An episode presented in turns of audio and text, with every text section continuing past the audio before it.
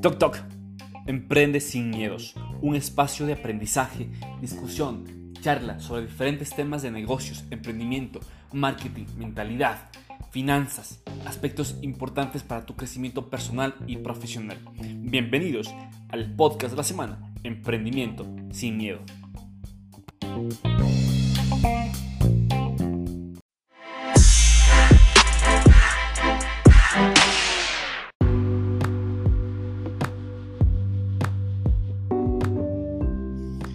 Toc Toc, podcast de la semana número 5.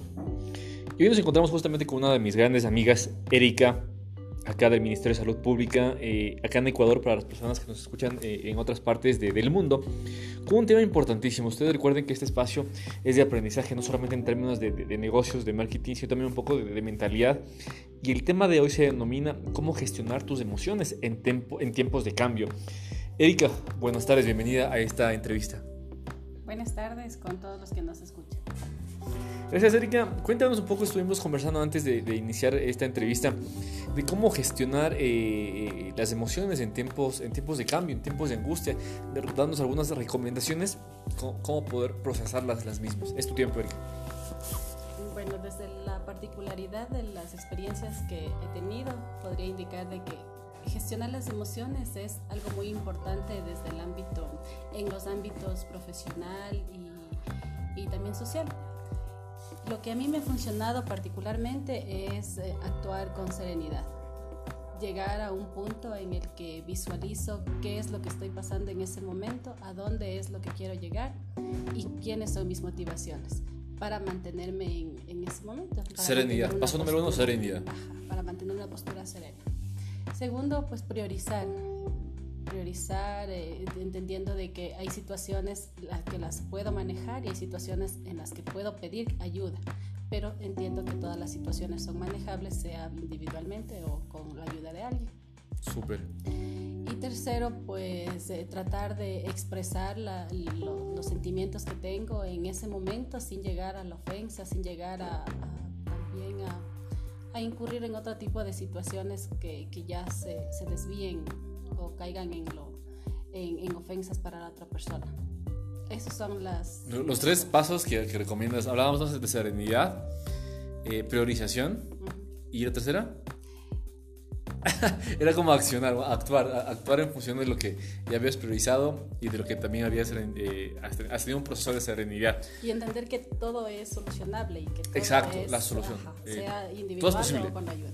Sí, eh, estas cosas, te cuento esto porque normalmente todos los seres humanos, algunas personas que nos han escrito a, a, a los diferentes medios de, de, de publicación, sean estos Facebook, Instagram. Y también les invitamos a que nos eh, sigan en, Spotify. Estamos como Emprende sin miedos. Temas como preguntas interesantes como, oye, eh, no, tengo miedo de, iniciar algo. Eh, porque he tenido ya unas malas experiencias. No me, no me va bien con mi pareja, no me va bien con mis hijos, no me va bien con, con, con mis vecinos. ¿Cómo, ¿Cómo aplicar estos tres tips que tú nos recomiendas ahora mismo y romper este miedo, esta barrera del miedo y atreverse a hacer algo nuevo? Yo pienso que lo importante es nunca perder la esencia. Pese a las circunstancias, a las decepciones o a los problemas que estemos pasando, la esencia es lo importante.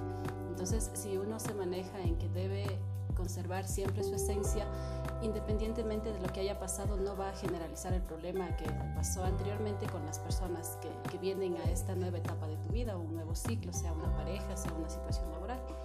Entonces, eh, eso para mí es lo importante. Y la familia, como estábamos, ¿Cuál, ¿Cuál, es el rol de la familia en, todo este proceso, en, todo este camino? Lo que yo suelo pensar respecto a mi familia es que ellos siempre van a ser mi motivación siempre es por, con y para ellos las cosas que yo hago. O sea, el mínimo esfuerzo, como desde levantarme al el máximo esfuerzo que es el dar todo de mí a pesar de las circunstancias en el transcurso del día. Entonces la familia para mí es muy importante que se establezcan estos lazos de, de unidad, esa, ese sentido de que puede el mundo por fuera acabarse, pero al final de la tarde te encuentras con ellos, retomas energías, respiras, sigues y el siguiente día va de nuevo, con, para y para con ellos. Qué genial, qué, qué grato compartir y tener un, un, tiempo de aprendizaje contigo, Erika. Eh, para las personas que nos escuchan, eh, invitarles y pedirles un favor nada más. Uno es, eh, comparte este, este podcast con otros amigos. Síguenos en Facebook, síguenos en Spotify como Emprendes y Miedos. Estamos en, Facebook también como Jorge Guevara Emprendes y Miedos. Eh, estamos también en Instagram y, y en otros canales de, de, de, podcast. Un mensaje final, Erika, y gracias por tu tiempo. Un mensaje final, considerar siempre que no somos las únicas personas que tenemos situaciones adversas, a lo mejor, que todo es solucionable y siempre hay que apoyarse en los amigos y en la familia principalmente. Súper, muchas gracias. Hasta pronto. Bye.